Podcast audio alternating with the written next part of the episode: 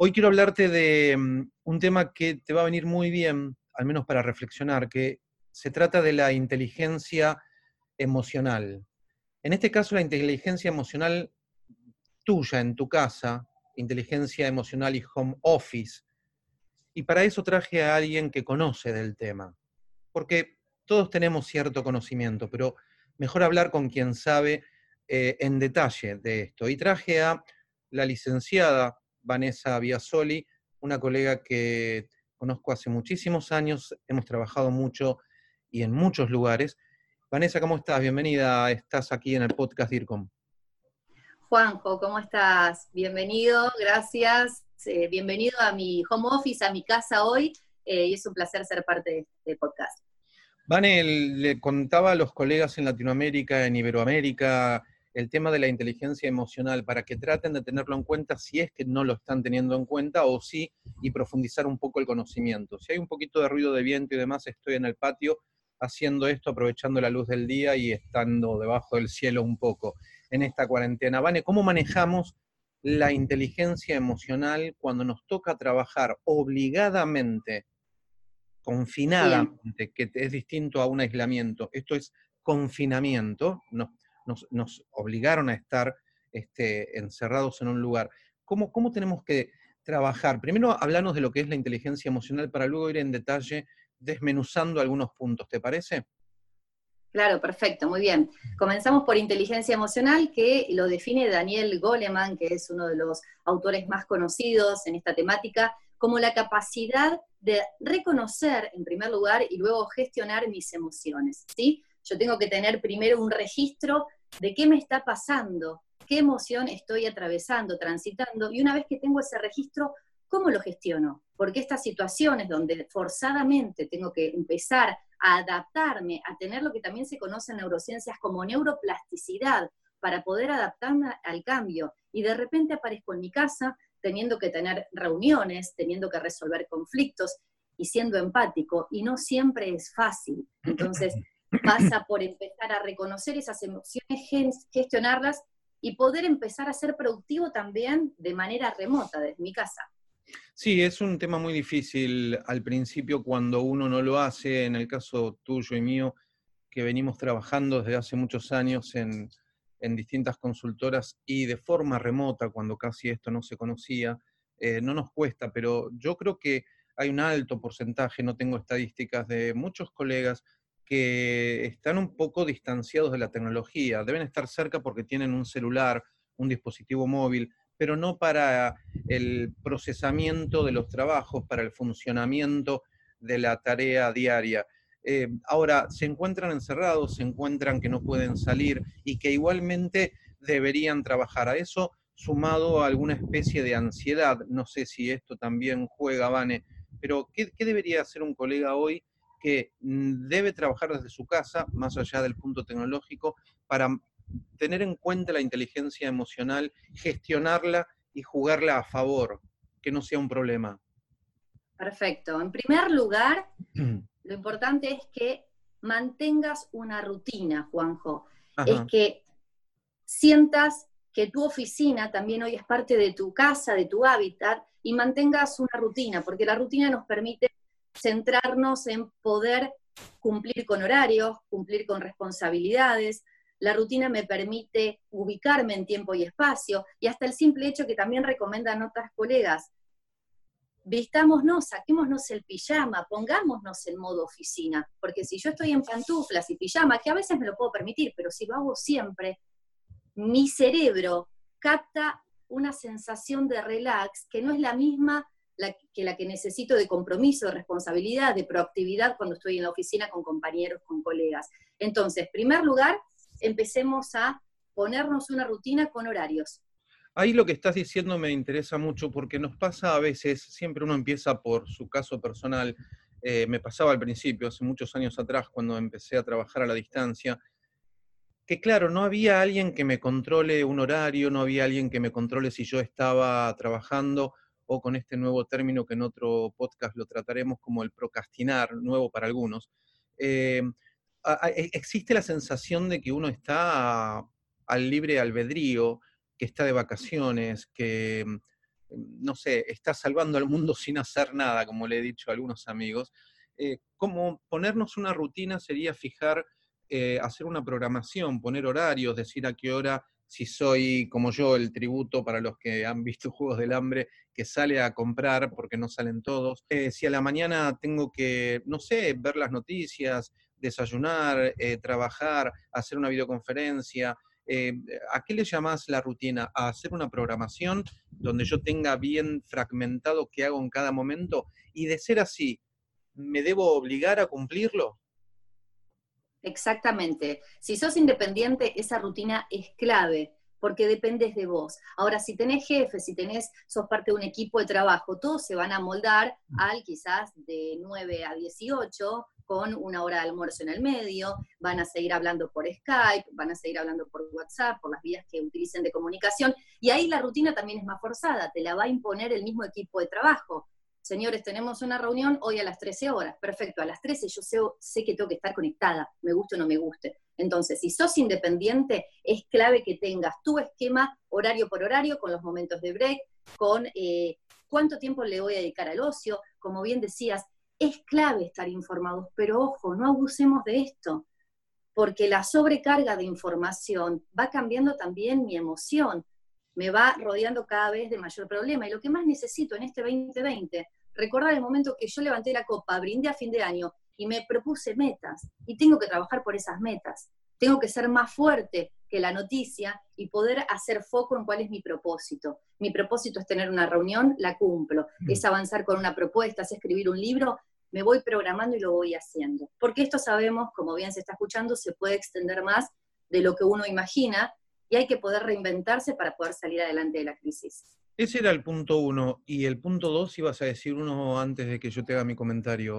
Sí, bien. El punto número uno es la organización sí. para poder empezar a trabajar desde casa. El punto número dos es empezar a marcar el objetivo principal del día. Aquí se vive, como se dice muchas veces, eh, con los adictos o al juego o al alcohol, el solo por hoy, Aquí se vive mucho el solo por hoy en etapas de crisis. Entonces, me armé la rutina, me armé el cronograma bien, apostar a un objetivo por día y saber hacer un check-in, como decimos en, coaching, y un check-out. El check-in a la mañana es, ¿qué me propongo hoy? El check-out es revisar... hacer todo un listado de cosas que voy a hacer, ¿no? Eh, para ir tildando, o como dicen los mexicanos, checando cada uno de los puntos que haga vivir con objetivos. Esto en el teletrabajo, que en otro podcast lo tenés, o en DIRCOM.tv, teletrabajo y plataformas donde explico qué usar, eh, lo, mencionamos bastante. Los trabajos desde casa, como bien también está diciendo Vanessa, se cumplen por objetivos. Vos tenés que ponerte un objetivo y terminarlo en el plazo que se te haya determinado, por un project manager que te esté liderando o por lo que vos mismo te impongas, pero terminarlo, ¿no, Vané?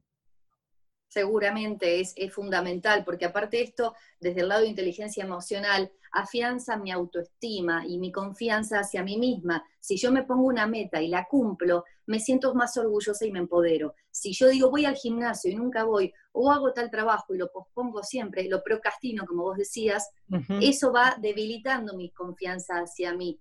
Y eso me juega en contra al momento de tener que seguir creciendo en una empresa. Hay dos puntos más importantes que se trabajan mucho en empresas a nivel presencial, pero en estos momentos es clave tenerlos en cuenta. Por un lado son las, reuniones efectivas y por otro lado es la resolución de conflictos, porque voy a tener que reunirme con mis colegas y voy a tener que saber resolver conflictos que probablemente no sean los de antes, sea una mala conexión, la tecnología va a jugar un papel 100% importante. Entonces, ser empático, reuniones efectivas y resolución de conflictos lo doy como los tres puntos más importantes. A ver, repetilos. Entonces, ser empático. Ser empático, resolución de conflictos y reuniones efectivas. Ok. Yo te déjame contarle a la gente que también tienen mucho material aquí en DIRCOM TV o en el podcast DIRCOM en un tema que se llama plataformas online. Lo hice hace pocos días donde tenés una descripción de las mejores plataformas para realizar, incluso esto que dice Vanessa, ¿no? Una reunión con alguien, ya sea con uno o con varias personas, en plataformas como esta, esta es Zoom, y eh, como dice Vane, se puede llegar a hacer estés donde te encuentres y con la cantidad de personas que desees las reuniones. Vane, las reuniones, ¿por qué las yo tengo mi idea de por qué se deben haber reuniones diarias, pero vos por qué lo estás mencionando entre uno de los tres puntos a destacar? Porque yo en la reunión voy a estar con todas mis emociones de carga que tengo en el día a día. Entonces, si la empresa demanda una reunión, yo tengo que saber gestionar esa emoción y tengo que saber cómo me voy a plantar ante la gente, porque voy a tener, aparte que resolver un tema de trabajo, resolver, resolver mi ansiedad, mi estrés, mi incertidumbre, Juanjo, que es lo que tenemos hoy en día la humanidad por completo, la incertidumbre. Hoy no hay respuestas, simplemente nos piden que esperemos, y la espera es lo que más genera ansiedad al hombre. Entonces, la gestión emocional me va a ayudar a ser empático, esto es ser un poco más solidario con el otro, comprender que el otro va a estar movilizado de una forma distinta y le van a estar jugando otros factores. Ser, hacer reuniones efectivas teniendo en cuenta esta emoción tuya, mía, cómo nos encontramos al hacer esta, este podcast, esta llamada. Y también, por otro lado, reunirme de forma efectiva es poniendo lo mejor de mí y considerando todo lo anterior, que el otro está movilizado, que el otro está estresado, y que también tengo que cumplir porque sé que esa falta mía puede molestar más aún. Y algo, si me permitís, que me gustaría destacar. Sí, claro, son momentos... que es la paciencia, ¿no? Que también hay que tener, o la tolerancia, mejor dicho, por este nuevo escenario que estamos viviendo y que todos estamos aprendiendo a la fuerza y rápidamente, la mayoría de la gente. ¿Qué es lo que querés destacar? Contame. Y, y, esta tolerancia nos va a servir después para la vida, ¿no? Porque acá nos estamos haciendo herramientas que después nos llevamos. Tal cual. Quería destacar la importancia para todos de aprovechar esto como una gran oportunidad. ¿Por qué? Porque las empresas que más les viene costando el ser flexibles con los empleados, hoy es una gran oportunidad tanto para la empresa como para el empleado para demostrarse que funcionan a la distancia, para demostrarte a vos que estás del otro lado que yo puedo ser proactiva, productiva y te puedo servir si te pido un día después trabajar desde mi casa. Entonces es una buena oportunidad forzada para demostrar que yo puedo hacer un excelente trabajo de manera online. Te escuchaba y esto va a cambiar, por supuesto, mucho a revolucionar, ¿no? En una revolución es un, escalón arriba de lo que es la evolución, va a revolucionar eh, las maneras de trabajar, no solamente de trabajar, sino de procesos de trabajos. Em, hoy escuchaba en diferentes noticieros el tema de las recetas médicas para aquellos que no pueden llegar presencialmente a que un médico se la haga. Digo, ¿cómo no se inventó algo, así como los bancos tienen para uno poder verificar con un código de seguridad que les llaman token, que uno tiene una aplicación aparte, o el código de barra? ¿Cómo no hay algo que me reconozca a mí una receta que venga a la distancia y que en la farmacia con el solo hecho de escanearla eh, entrecruce una base de datos y diga si esa receta es eh, fidedigna, original, es verdadera, etc. Va a, como decías vos antes, va, a cambiar, no solamente nos vamos a llevar eh, muchas herramientas para poder gestionar nuestros trabajos, sino que también qué pena que no se hizo antes. ¿Qué más, Vane, para destacar la inteligencia emocional eh, y el home office de la persona que hoy está en su casa y que siente ansiedades, Vane? ¿Qué, qué, ¿Qué, recomendás? Y aparte tengamos en cuenta que no es solo mi estrés y que tengo que manejarme con un jefe o un colega de manera online. Puede ser que yo en mi casa esté viviendo con hijos, con sobrinos, con hermanos, con padres, eh, y son la, es la convivencia de todo. Primer, en primer lugar, siempre es manejemos desde la corporalidad cambios químicos del cerebro. Esto es, si yo logro empezar a tener una rutina de ejercicio, no tengo espacio, me pongo a hacer abdominales, me pongo a hacer burpees, hay un montón de cosas que hoy por suerte YouTube nos brinda, pero es una gran descarga para el cerebro que yo mueva mi cuerpo. Eso me va a ayudar a bajar muchísimo. Cuidar y controlar mis horarios de sueño también, porque si no, a veces pasa que hay gente que se levanta a las 2 de la tarde y después se acuesta a las 4 de la mañana y entran en un círculo vicioso del cual cuesta salir y tratar también de tener una alimentación sana. Eh, está bien a veces que nos dé por el chocolate o ciertos alimentos, grasas, azúcares, salados que, nos llevan a, calmar ciertas eh, adicciones y a la ansiedad. Pero bueno, también tratar de tener un control. me gusta mucho. Justo eso. Todo eso llama. Sí, sí, sí, sí. Bueno, y yo me vengo dando mis permitidos también, ¿no? Por momentos, pero digo, bueno, disfrutemos. Eh, mi consejo desde el coaching y como coach ontológico vengo trabajando hace mucho con esto es esto es una gran oportunidad para todos. Esto a todos de alguna forma nos va a cambiar y como humanidad nos va a hacer evolucionar. Pero si yo lo decido así, si yo me quedo en la queja, no. Y va a haber dos clases de personas solamente que van a pasar eh, en esta crisis. Van a quedar el grupo de los que se quejan y no aprovecharon la crisis y el grupo de los que cuando pasa la cuarentena dicen, mira todo lo que hice, mira cómo avance. Sí, claro, muy bien, Vane, lindas palabras para este cierre. Como siempre decimos y estudiamos desde que empezamos la facultad y no dejamos de reiterarlo, siempre de toda crisis, que lamentablemente muy pocos eh, en, empresas públicas o privadas, pequeñas, medianas o grandes, se preparan para una posible crisis, eh, pero siempre de toda crisis hay que sacar alguna oportunidad, ¿no? Estar atento a esa oportunidad. Y como dice Vanessa, en este caso es tratar de conocernos a nosotros mismos, perfeccionarnos, capacitarnos y tener nuevas herramientas. Vane, la gente si te quiere contactar o algo más allá de que lo van a haber escrito acá abajo, o mejor dicho, de tu lado, em, justo debajo tuyo, ¿cómo pueden hacer para contactarte, Vane?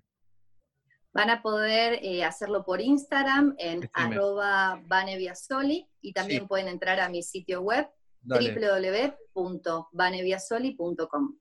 Bueno, genial. igualmente, yo te digo simplemente, si googleas Vanessa Viasoli vas a encontrar muchísimo de la carrera de ella y toda la eh, trayectoria que tiene. Vane, te mando un beso muy grande.